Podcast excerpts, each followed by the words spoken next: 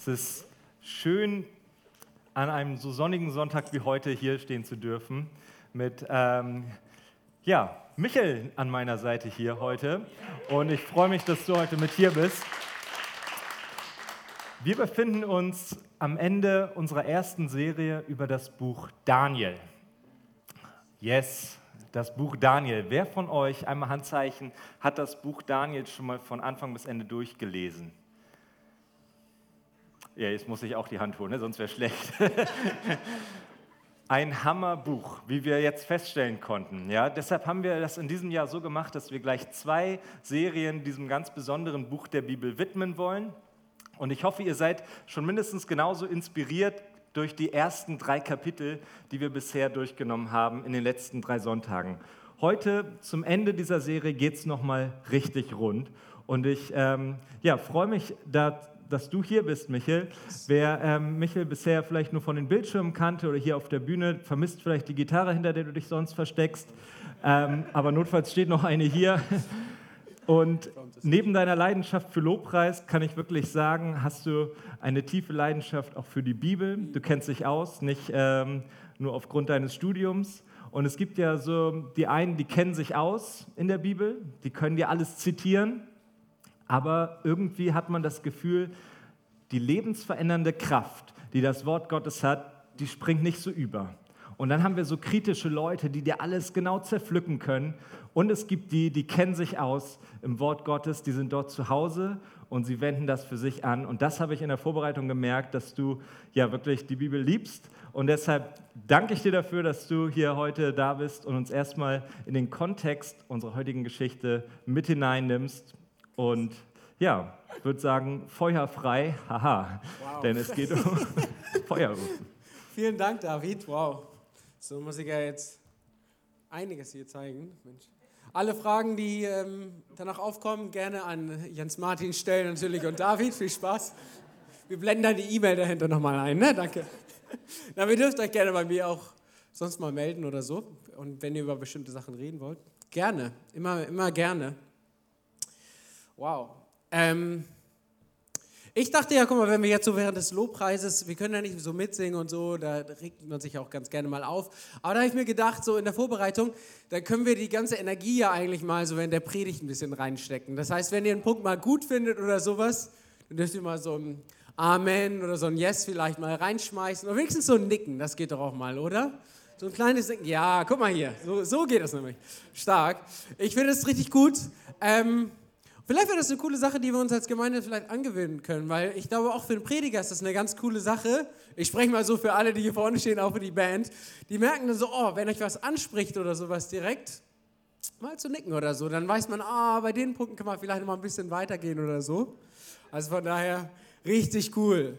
Also, ähm, ich möchte euch mitnehmen in, ähm, und auch, ja, auch für euch Leute im Livestream nochmal, die Idee, Schreib doch mal was in den Chat rein zum Beispiel. Wir haben ja extra diese Chat-Funktion, wo du äh, reinschreiben kannst und sogar häufig Leute da sind, die antworten. Also wenn du das gerne machen könntest, das wäre richtig cool. Das hilft uns auch als Gemeinde zu gucken, was, was interessiert dich, was spricht zu deinem Leben, wie spricht Gott zu dir. Und ich glaube, dass Gott heute etwas ganz persönlich für dich haben wird.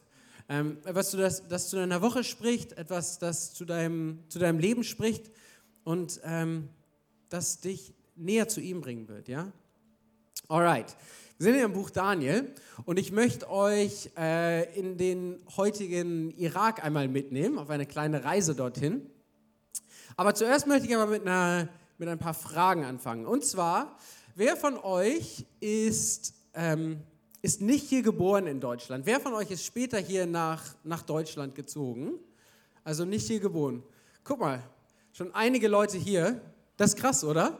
Also ich finde es richtig besonders und richtig cool, dass wir eine Familie sein können, die aus ganz verschiedenen Kulturen eigentlich zusammenkommt, ja, die sich, und wir können uns, und trotzdem bilden wir eine Familie, obwohl wir ganz andere Hintergründe haben. Zweite Frage ist, wer war schon mal länger im Ausland? Oh, guck mal hier. Also, jetzt wir mal die Leute, die im Ausland geboren sind und die Leute, die länger im Ausland waren, einmal die Hand heben. Guck mal, da haben wir schon fast, fast 50 Prozent. Für mich, ich war jetzt ja auch lange im Ausland. Ich war jetzt vier, bis vor einem Jahr war ich vier Jahre lang in Australien, habe dort Theologie studiert am Hillsong College oder bin immer noch dabei, mache das gerade fertig online. Und das war für mich eine sehr besondere Zeit. Eine Sache, an der ich mich erinnern kann, war dieses, als ich nach Australien kam, alles hat anders gerochen. Das Essen hat anders gerochen. Das Waschpulver riecht anders. Das, immer, das Waschpulver ist immer anders als bei sich im Heimatland oder so. Auch gerade, ich glaube, irgendwas ist, irgendwas ist mit Supermärkten. Da, man kommt rein und irgendwie ist, ist alles anders. Das Essen ist ein bisschen anders. Die Schokolade ist eine andere Marke zum Beispiel. Es ist, ähm, ist, ist viel los, viel los. Und ähm, ihr Leute, die wahrscheinlich ähm, Ähnliches erlebt habt, ihr könnt es wahrscheinlich nachvollziehen, äh, was dann auf einen zukommt, so eine Identitätskrise. Ja, also ich frage mich, was, wer bin ich eigentlich? Was bedeutet eigentlich meine Kultur? So, ähm, was macht mich aus? Als ich zu Hause war, waren die Leute, haben die sehr ähnlich getickt zu mir. Ne? Also so in der Bahn, in Deutschland alle lesen und dann gehst du auf einmal irgendwo anders hin und alle reden so richtig laut. Oder irgendwelche, nehmen irgendwelche Sachen mit.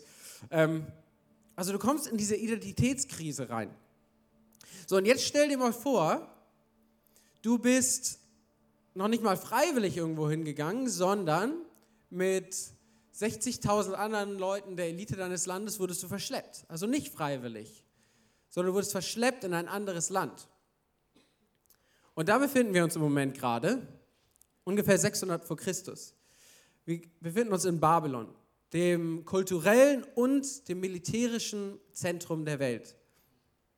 Und Daniel und seine Freunde sind gerade hier.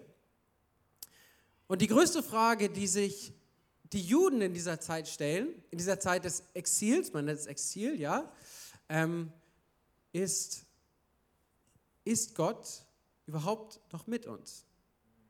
Ja? Das, ganz viele Fragen kommen da eigentlich mit. Was macht uns denn aus als Juden? Ähm, sind es, ist es denn die Beschneidung zum Beispiel? Ist es die Beschneidung? Sind es, so, äh, sind es die Rituale, die Waschung? Oder ist es der Tempel? Weil der Tempel ist ja eigentlich der Ort, an dem Gott wohnt, ja? Ganz viel in, in diesem, und ich, ich möchte ja mal mitnehmen in dieses jüdische Denken, ja? Also, mein Land ist gegründet auf diesem Versprechen, diesem Bund mit, mit Gott, den unser Vorvater Abraham gemacht hat, Abraham, Isaac und Jakob.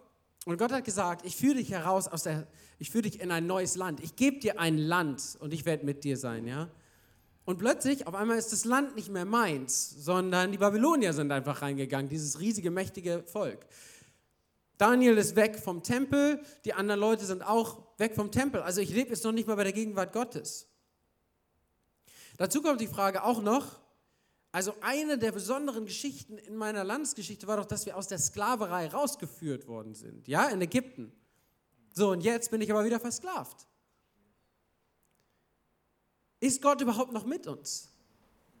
Und das ist die, die große Frage, die sich eigentlich äh, das Buch Daniel, aber das auch das Buch Esther stellen und auch viele andere Propheten, so wie Hesekiel oder Jeremia. Ja? Jeremia und Hesekiel sind noch weiter in Israel.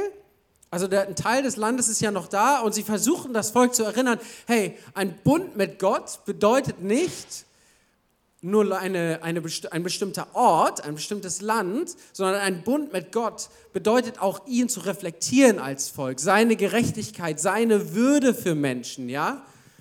Nicht nur politischen Einfluss, sondern ein ehrlicher Lobpreis zu Gott. Das ist, das ist wichtig. So, wir lesen jetzt die Bibel und sehen das alles so, okay, äh, wir können uns das so ein bisschen zusammenpacken.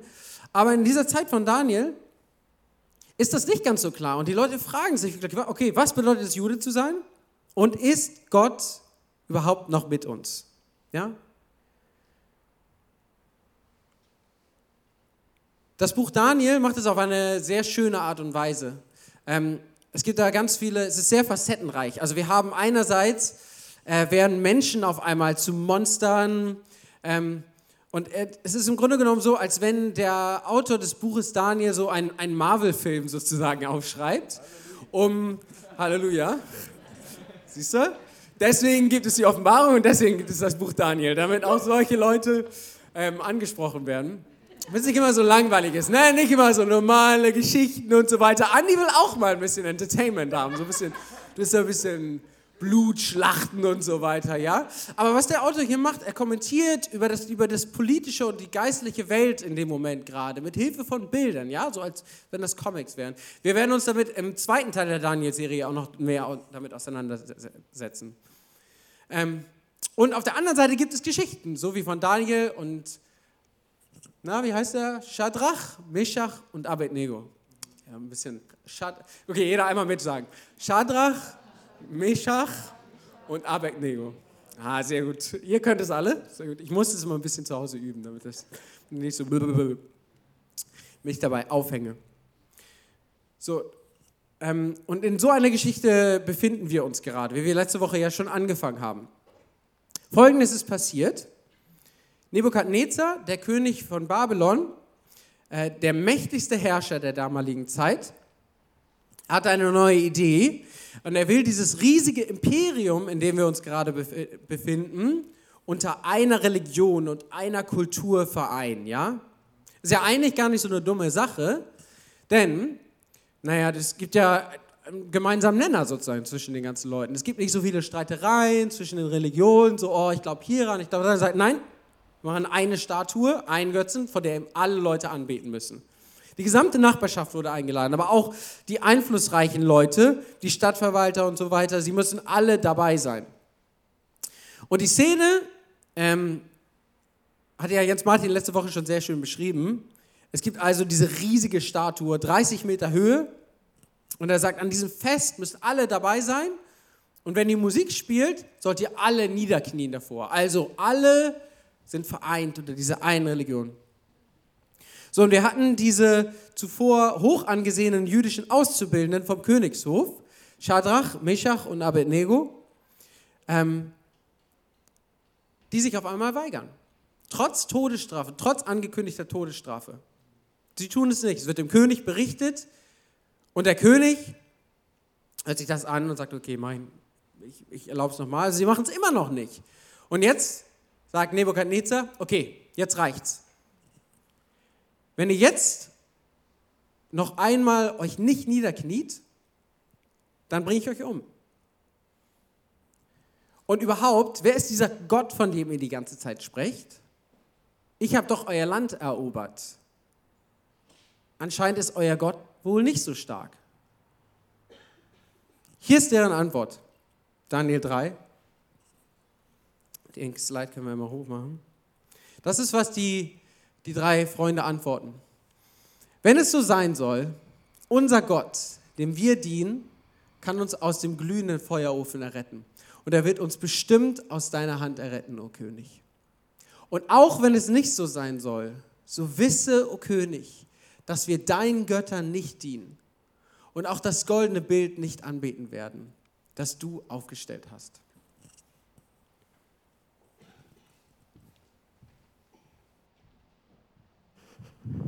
Ja, ihr merkt, die Spannung ist da. Es knistert in der Luft.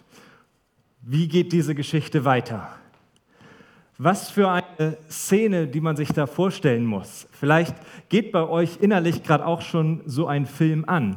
In welchem Tonfall können das diese drei Freunde gesagt haben?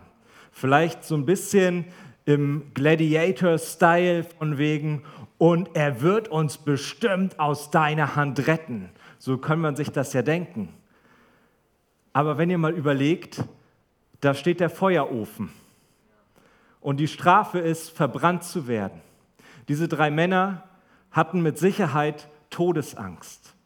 Wir können es uns nur im Kopf ausmalen, was es sie gekostet haben muss, diesen Satz über die Lippen zu bringen und zu sagen, wir knien uns nicht nieder vor dieser 30 Meter hohen goldenen Statue, so wie alle anderen, sondern wir vertrauen auf unseren Gott. Wie ist die Reaktion von King Nebukadnezar auf so eine Antwort? Das lesen wir jetzt in den Versen 19 bis 21. Da verlor Nebukadnezar die Beherrschung und sein Gesicht verzerrte sich vor Wut. Er ordnete den Ofen siebenmal stärker als gewöhnlich zu heizen. Das bedeutet frei übersetzt, macht das Ding so heiß es nur irgendwie geht. Dann befahl er seinen stärksten Soldaten, seinen besten Männern, die drei Freunde zu fesseln und hineinzuwerfen. Sofort band man die Männer und stieß sie in ihrer Kleidung mit Hose, Mäntel und Turban in den Ofen. Was ist hier passiert? Nebukadnezar schäumt vor Wut. Ich weiß nicht, ob ihr mal einen richtig wütenden Menschen gesehen habt, der richtig tobsüchtig ist. Ich hatte diese Begegnung, glaube ich, nur einmal irgendwo mit einer Person ähm, und es war nicht schön. Wenn jemand richtig vor Wut tobt und wenn du dann noch weißt, das ist dein Chef. Au! Und wenn das nicht nur der Chef ist, sondern es ist der König des mächtigsten äh, Regimes in der Welt damals, dann willst du dem eigentlich nicht gegenüberstehen. Nebukadnezar musste natürlich sein Gesicht wahren. Was waren das für drei aufmüpfige Männer hier? Ich hatte sie ja rausgeholt und ich wollte sie zu meinen Dienern machen. Ich habe ihnen sogar noch eine Ausbildung bezahlt. Und was erlauben sie sich hier? Mir, dem König, entgegenzutreten. Nicht nur privat im Wohnzimmer und zu sagen, hey Nebukadnezar, das machen wir nicht. Nein, vor all den Anhängern, vor all den Statthaltern drumherum wird Nebukadnezar bloßgestellt. Und dass dieser Typ leicht impulsiv reagiert, das werden wir auf jeden Fall auch gleich noch weiter sehen. Aber Nebukadnezar sagt, heizt den Ofen so doll es geht und werft sie rein. Und vielleicht haben wir da auch durch unsere Kindheitsgeschichte, wenn wir diese Story schon mal gehört haben, so ein bisschen, klingt das einfach nur wie Hänsel und Gretel mit der Hexe in den Ofen und mm, knusper, knusper, Knäuschen. Ich weiß, dass es nicht möglich ist, sich das direkt vorzustellen, aber da ist ein ein, ein brennender Ofen und du weißt, da geht es jetzt rein. Und du wirst verbrannt. Und ich weiß nicht, wie es sich anfühlt, aber ich glaube, verbrannt zu werden bei lebendigem Leib ist nicht gut. Und sie werden hineingestoßen. Was passiert als nächstes? Jetzt gucken wir uns mal Vers 22 an. Weil der König befohlen hatte, besonders stark zu heizen, schlugen die Flammen heraus und töteten die Soldaten, die Schadrach, Meschach und Abednego hineingeworfen hatten. Wenn es eine Definition für Schuss in den Ofen gibt, dann das. Also die besten Männer stehen da und sagen, okay, irgendwie sind da die glühenden Flammen. Ich kann mir dieses Szenario nur ganz grob vorstellen und, und irgendwie auch nicht so ganz real, denn es schlagen Flammen heraus und man merkt ja, dass es heißer wird und vielleicht war das auch mit Gerangel verbunden, ich weiß es nicht. Auf jeden Fall schlagen die Flammen heraus und töten die besten Männer von Nebukadnezar. Wenn man das so gegenüberstellt wie ein, ein Kampf, dann steht es hier jetzt schon mal 1 zu 0 für den Glauben an Gott und nicht an den Götzen.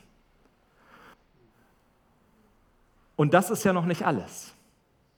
Die Creme de la Creme dieser Geschichte kommt ja jetzt. Und wenn ihr dachtet, das ist ja schon irgendwie abgefahren, dann lesen wir jetzt weiter, was passiert. Die drei fielen gefesselt mitten ins Feuer. Plötzlich sprang Nebukadnezar entsetzt auf und fragte seine Beamten, haben wir nicht drei Männer in den Ofen geworfen? Ja, sicher, antworteten sie. Warum sehe ich dann aber vier Männer ohne Fesseln im Feuer umhergehen, rief der König. Sie sind unversehrt und der vierte sieht aus wie ein Sohn der Götter okay, jetzt kommen hier Yes, Amen raus. Aber guckt euch, stellt es euch vor, da erstmal die besten Männer liegen noch tot, halb versenkt daneben, die drei gefesselten Freunde in dem Feuerofen drin. Und jetzt, Martin hat es ja dargestellt, wahrscheinlich war es auf so Tribünen, dass man hineingucken konnte in den Ofen. Wie auch immer, Nebukadnezar peilt auf einmal, das ist nicht so, wie ich es mir vorgestellt habe. Aus drei werden zwei, dann eins und dann null. Das wäre physikalisch sinnvoll. Aber dass aus drei vier werden, die umherspazieren, ist nicht logisch. Und der vierte sieht auch noch so aus wie der Sohn der Götter. Gott kommt diesen drei Männern, die sich klar zu ihm gestellt haben, persönlich zur Hilfe. Wir glauben an einen allmächtigen Gott. Und er hätte ja alles machen können. Er hätte ja sagen können, ich lasse es mal so hart regnen, dass dieser Ofen ausgeht. Ich nehme die besten Männer nicht durchs Versengen mit, sondern ich sage alles klar, ich mache schon mal eine Vorabendrückung und nehme Shadrach, Meshach und Abednego mit. Er hätte ja verschiedene Möglichkeiten gehabt. Und natürlich ist es Spekulation, warum taucht jetzt ein Engel auf und warum gehen sie im Feuer spazieren. Aber dieses Bild ist so stark für das, was wir auch mit aus dieser Story nehmen können, dass Gott mit ins Leid, mit in den Feuerofen hineingeht und er begleitet uns. Ob das ein Engel war, ob das ein, ein Bild für Jesus war, ob es Jesus war, dahingestellt. Aber die Aussage, Jesus und Gott stellen sich zu uns mitten in den höchsten Flammen, die könnte man nicht klarer formulieren. Was für eine Situation. Und alle gucken zu. Was für eine Offenbarung. Und wie es weitergeht, ist eigentlich nur logisch. Nebukadnezar trat näher an die Öffnung des Ofens heran, ohne zu versengen, und schrie, Schadrach, Meschach, Abednego, ihr Diener des höchsten Gottes, kommt heraus. Da kamen die drei aus dem Ofen. Die Statthalter und ihre Stellvertreter, die Verwalter und alle obersten Beamten eilten herbei und sahen, dass das Feuer den Männern nichts hatte anhaben können. Okay, nicht ein Haar auf ihrem Kopf war versenkt, ihre Kleider waren völlig unbeschädigt, sie rochen noch nicht einmal nach Rauch. Okay, die Szene spitzt sich zu. Und Gott ist nicht für halbe Sachen, das merken wir. Er sagt nicht, ach, okay, ein bisschen verkohlt, kommt ihr hier raus mit Schmerz. Nein, volle Elle werden diese drei Männer dort gerettet aus den Flammen. Und der, die Aussage, ich weiß nicht, ob sie einfach aus purer Angst vor Nebukadnezar war oder weil er gerade wirklich ein Aha-Erlebnis hat, er spricht sie auf einmal an mit Diener des höchsten Gottes. War nicht noch vor fünf Minuten das 30 Meter hohe Götzenbild das höchste der Gefühle, vor dem sich alle niederwerfen sollten? Und auf einmal erkennt er, da ist jemand, der ist größer als all das, was ich dachte. Ich wollte mich über Gott stellen. Gott ist größer. Das muss er anerkennen. Es bleibt ihm gar nichts anderes übrig, denn alle eilen herbei und sehen, okay, wenn das ein Zaubertrick war, dann war es ein ziemlich guter. Aber es war kein Zaubertrick. Es war Gott persönlich, der hier gewirkt hat. Und ich glaube, das macht schon alleine Mut zu sagen, Gott kann immer noch Wunder tun. Immer noch. Ich sprach von Nebukadnezar, dem Impulsiven. Ja? Was jetzt kommt, reiht sich ein und es trifft auf seinen Charakter. Da rief Nebukadnezar auf einmal, gelobt sei der Gott von Shadrach, Meshach und Abednego. Ja? Während da diese Götzenstatue steht, der König steht da und sagt, alle werfen sich vor der Götzenstatue nieder, die kommen raus, er dreht sich um, vielleicht im Rücken noch die Statue und sagt, gelobt sei der Gott von den drei Jungs. Er hat seinen Engel gesandt, um diese Männer zu retten, die ihm dienen und sich auf ihn verlassen. Sie haben mein Gebot übertreten. Das heißt, sie haben mich persönlich verletzt, sie haben die Würde des Königs angegriffen und ihr Leben aufs Spiel gesetzt, weil sie keinen anderen Gott verehren wollten. Wir sprechen immer davon, dass es Menschen gibt, die heutzutage auch noch für ihren Glauben an Gott und an Jesus Christus ihr Leben lassen. Und das ist richtig und wichtig, dass wir das mit Ehrfurcht tun. Ich, hab, ich hoffe es und ich wünsche es auch keinem von uns, dass wir in diese Situation kommen, dass uns jemand wirklich die Pistole auf die Brust hält. Aber dass es diese Situation immer noch gibt, dass Menschen ihr Leben aufs Spiel setzen, weil sie der Überzeugung sind, dass es sich nicht lohnt, in keiner Hinsicht von dem allmächtigen Gott abzuwenden. Nur um irgendwie hier mit ein paar Jahren mehr von der Erde zu gehen. Und das ist Mut und das macht Mut, Gott zu bekennen, auch in nicht lebensbedrohlichen Situationen. Auch wenn es in Anführungsstrichen nur darum geht, vor den Arbeitskollegen, das klassische Beispiel, vor seinen Freunden, sich zu bekennen zu dem höchsten Gott, der diese Welt geschaffen hat. Und ich möchte trotz all dessen dieses nur ein bisschen revidieren, denn es soll in unsere Herzen reingehen, egal in welcher Situation, dass wir unseren Gott anbeten und ihn, ihm alles geben. Okay, nun geht's weiter. Impulsiver Nebukadnezar Let's go. Was passiert mit den Leuten, die also nicht an den Gott von den drei Jungs glauben? Na klar, ich erlasse einen Befehl für alle Völker und Länder, gleich welcher Sprache. Wer über den Gott von den drei Jungs etwas Verächtliches sagt, wird in Stücke gehauen und sein Haus in Schutt und Asche gelegt. Denn es gibt keinen anderen Gott, der auf solche Weise retten könnte. Das Konzept eines liebenden Gottes hatte er an der Stelle wahrscheinlich noch nicht ganz kapiert. Ja, und ich würde es auch nicht wagen zu sagen, sag mal Amen dazu. Aber Nebukadnezar in seiner Machtstellung, natürlich, er war noch König und vom, von der einen Extrem ins andere sagt, jeder, der auch nur was Verächtliches darüber sagt, wird jetzt in Stücke gehauen und sein Haus in Schutt und Asche gelegt. Okay, kann man darüber streiten. Dann gab er den Männern eine noch machtvollere Stellung in der Provinz Babylon. Das Ergebnis war, die drei Männer werden nicht nur gerettet und dann irgendwie verbannt, sondern ihnen wird auch noch Ehre zuteil und sie werden erhoben zu einer noch machtvolleren Stellung.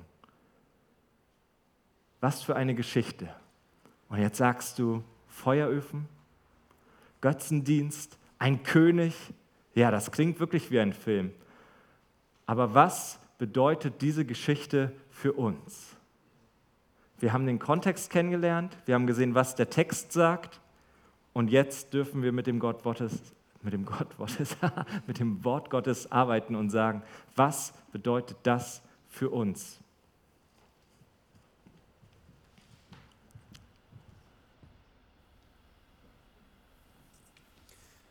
Ja, was bedeutet diese Geschichte für uns? Ähm, David hat ja gerade schon erwähnt, es ist nicht nur eine Geschichte, sondern es ist eine Geschichte, die im Wort Gottes steht. Ja, sie ist ähm, inspiriert vom Heiligen Geist.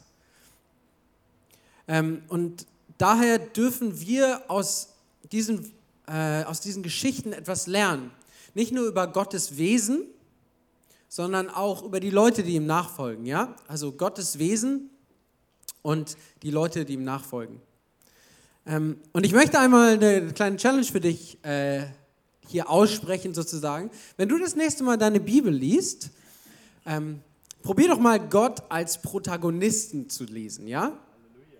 Also du hast ja hier in dieser Geschichte, das heißt Daniel und natürlich, na okay, Daniel ist der Hauptdarsteller hier, also der Protagonist in dieser Geschichte. Aber probier doch einmal Gott als ersten als Protagonisten darzustellen. Wenn du Apostelgeschichte liest, liest sieh doch mal äh, den Heiligen Geist als Protagonisten. Nur mal so eine kleine Herausforderung. Ähm, hier fangen wir also an. Was lernen wir über das Wesen Gottes kennen in dieser Geschichte? Und das ist, glaube ich, die erste, die großartige Antwort. Gott ist mit uns. Gott ist immer, immer mit uns. Das war die große Frage, die wir uns am Anfang gestellt haben, ja? Das, haben, das war die Frage, die sich die Juden gestellt haben. Ist Gott denn überhaupt noch mit uns? Und die Antwort ist ja, immer. Gott ist immer mit uns. Überall, im Feuerofen, im Schmerz. Da ist der vierte Mann dabei. Ähm, die Frage ist dann ja, gut, das ist eine Geschichte aus dem Alten Testament. Was ist denn heute? Ist, ist Gott heute immer noch mit uns? Und dafür möchte ich einmal mit euch in die Apostelgeschichte 9 gehen. Und hier haben wir Paulus, ja? Paulus ähm, ist der, der fromme Jude, der glaubt, dass er es richtig macht, indem er die Christen verfolgt, ja? Er bringt sie um, ja? Er hat richtig Befehle dabei und so weiter und legt da richtig los. Und er hat eine Gottesbegegnung, ja?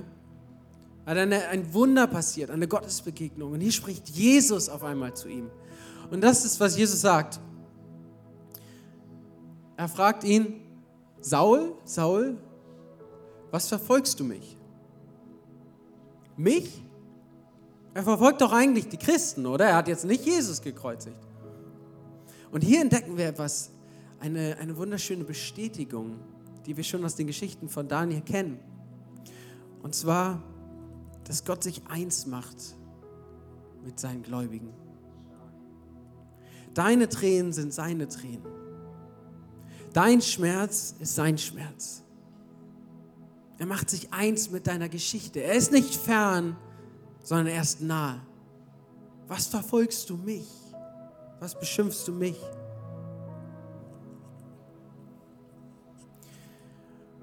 wir wissen alle, dass, und das hat David ja schon erwähnt, dass es nicht immer nur Wunder gibt in diesem Leben. Nicht immer kommen wir ohne Leid raus. Dieses Leben ist voller Schönheit, aber auch voller Leid.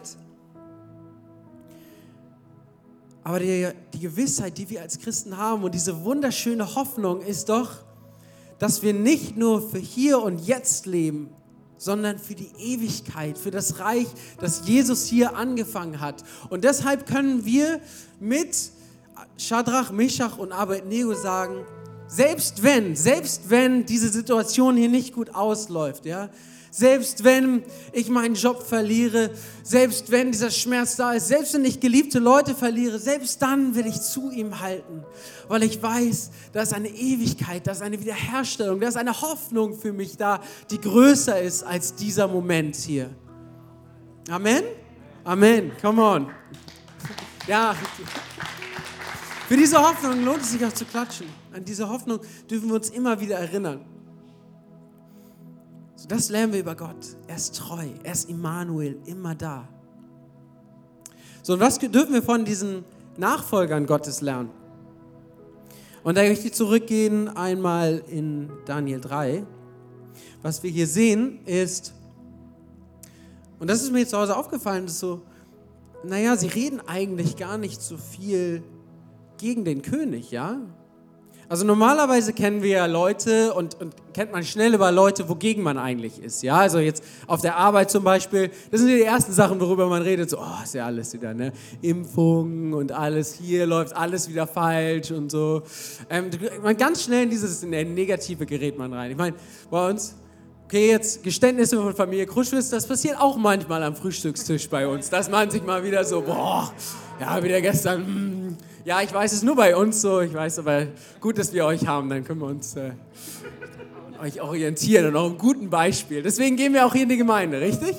Ähm, so, man ist aber ganz schnell, man kennt ganz schnell von Leuten, wogegen man eigentlich ist. Aber meine Frage, die ich uns stellen möchte, ist heute, wofür bist du eigentlich? Und das sehe ich hier bei Shadrach, Meshach und Abednego.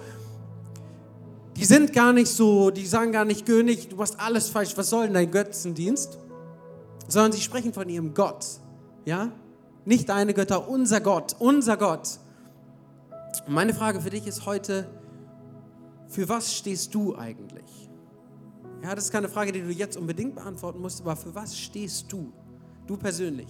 Für was stehst du? Nicht wogegen, sondern wofür? Kannst vielleicht mal in deiner Kleingruppe darüber sprechen, oder? Wäre eine gute Idee, mal. Sprech doch mal mit den Leuten darüber und sag, wofür, dafür stehe ich eigentlich. Apropos Kleingruppe. Ich glaube, in unserem Leben gibt es viele Daniel-Herausforderungen, in denen wir, uns wir uns selber stellen müssen. Ja, da musst du alleine durch. Aber ich glaube, der Großteil unserer Herausforderungen sind Shadrach, Meshach und Abednego-Herausforderungen.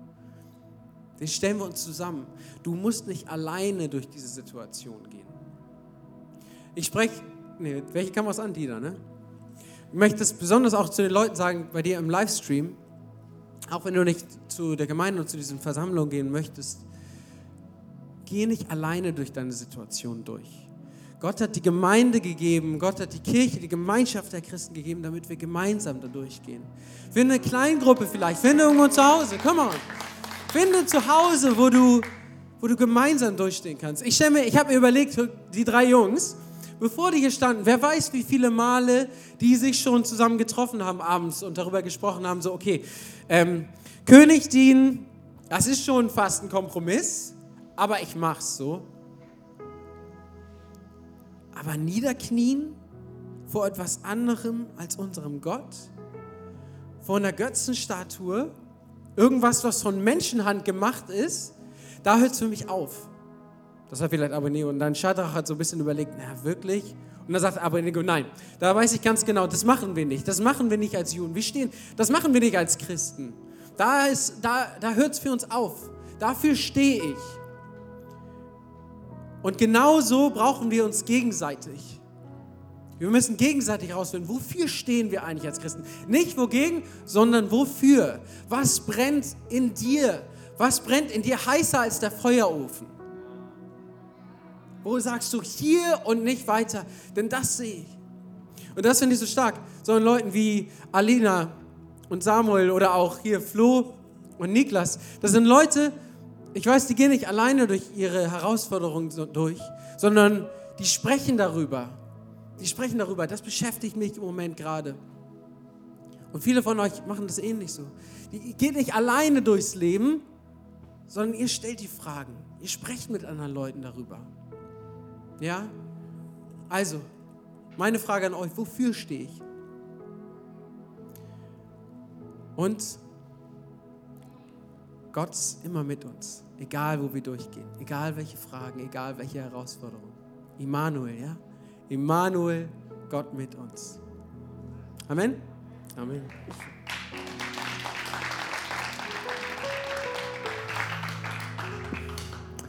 Ja, ich ermutige dich auch nochmal abschließend die Serie sich auch nochmal anzugucken. Ja? Filmabend, Serienmarathon könnte man es quasi nennen. Von der ersten Predigt bis heute nochmal einfach in das Buch Daniel einzusteigen. Wir haben ähm, über die letzten Sonntage Folgendes mitnehmen können. Eigentlich waren es vier Predigten. Wir haben angefangen mit ähm, der Aussage, dass wir in dieser Welt sind, aber nicht von dieser Welt. Und da klang es schon an. Daniel hatte sich dagegen gestellt, ähm, das zu essen, was am Königshof vorgesetzt wurde. Er ist für seine Werte eingestanden, das, was wir gerade gehört haben. In, am zweiten Sonntag haben wir gemerkt, wir dürfen das Wunder erwarten. Daniel konnte den Traum deuten, das war vom Nebukadnezar unglaublich. Gott hat einmal mehr ein Wunder in dieser Geschichte vollbracht und diese Geschichte ist noch nicht zu Ende. Wir dürfen erwarten, dass Gott heute noch Wunder tut. Letzten Sonntag haben wir gemerkt, wir dürfen standhaft bleiben im Glauben, dastehen. Und wir loben Gott für seine Wunder, aber wir glauben an ihn trotz aller Situationen. Und das ist die Zusage, mit der wir die erste Serie bündeln. Gott ist mit uns. Und wenn du magst, steh gerne auf oder bleib sitzen, wie es dir recht ist. Aber es ist Zeit, unserem Gott die Ehre zu geben. Und ich möchte dir Mut hinein beten, sich ein Vorbild zu nehmen an den drei Männern, die wir, ja, von denen wir heute gehört haben. Denn sie wussten, für welchen Gott sie stehen. Ein mächtiger Gott, der du nicht nur das Universum, sondern jeden einzelnen von uns bis ins letzte Detail kennst. Zu dir beten wir, dich loben wir, dich preisen wir. Ich danke dir für diese ja, Geschichte, die wir heute lesen konnten in deinem Wort die uns ermutigen kann zu sagen, wow, es gibt einen Gott, der Wunder tut. Und es lohnt sich, an dir festzuhalten. Und ich spreche wirklich deinen Segen aus über jeden Einzelnen, der ja heute hier ist, der sich diese Predigt anschaut. Dass etwas Neues keimt zu sagen, ich stehe für den allmächtigen Gott. Ich bin sein Kind. Ich stehe nicht in irgendeiner komischen, entfernten Beziehung. Nein, ich bin ein Kind Gottes. Und das ist das, was zählt. Das Kind eines Gottes zu sein, der mächtig ist. Der der wahre König ist. Und der niemals von dieser Position gedrängt werden kann. Was für Götzen auch immer auftauchen mögen, am Ende behältst du die Oberhand. Und so spreche ich Mut hinein, aufzustehen für einen Gott voller Liebe, für einen Gott, der selbst im Feuerofen immer noch die Kontrolle behält und sich zu uns stellt. Amen.